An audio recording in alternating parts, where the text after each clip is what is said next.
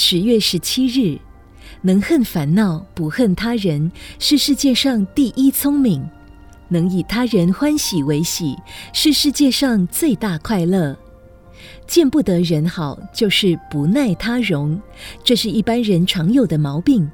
看到人家跌倒了，却在一旁哈哈大笑，这是幸灾乐祸的心理；看到别人升官发财了，心里面酸溜溜的，这就是不耐他容。不耐他荣，就会生起嫉妒的心。嫉妒如一把双刃的刀，不仅伤害了别人，同时也会伤及自己。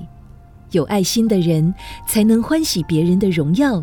有度量的人才能分享别人的成就，例如父母不嫉妒儿女，一心一意培育优秀的子弟；老师不嫉妒学生，所谓没有状元老师，只有状元学生，如此才能造就杰出的青年。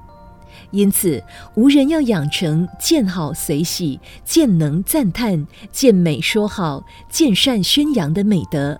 看别人的成就，即是我们的成就；对别人的荣耀，视同我们的荣耀。能够放大心量，做个能耐他荣的人，岂不善哉？文思修，看别人的成就，即是我们的成就；对别人的荣耀，视同我们的荣耀。每日同一时段，与您相约有声书香。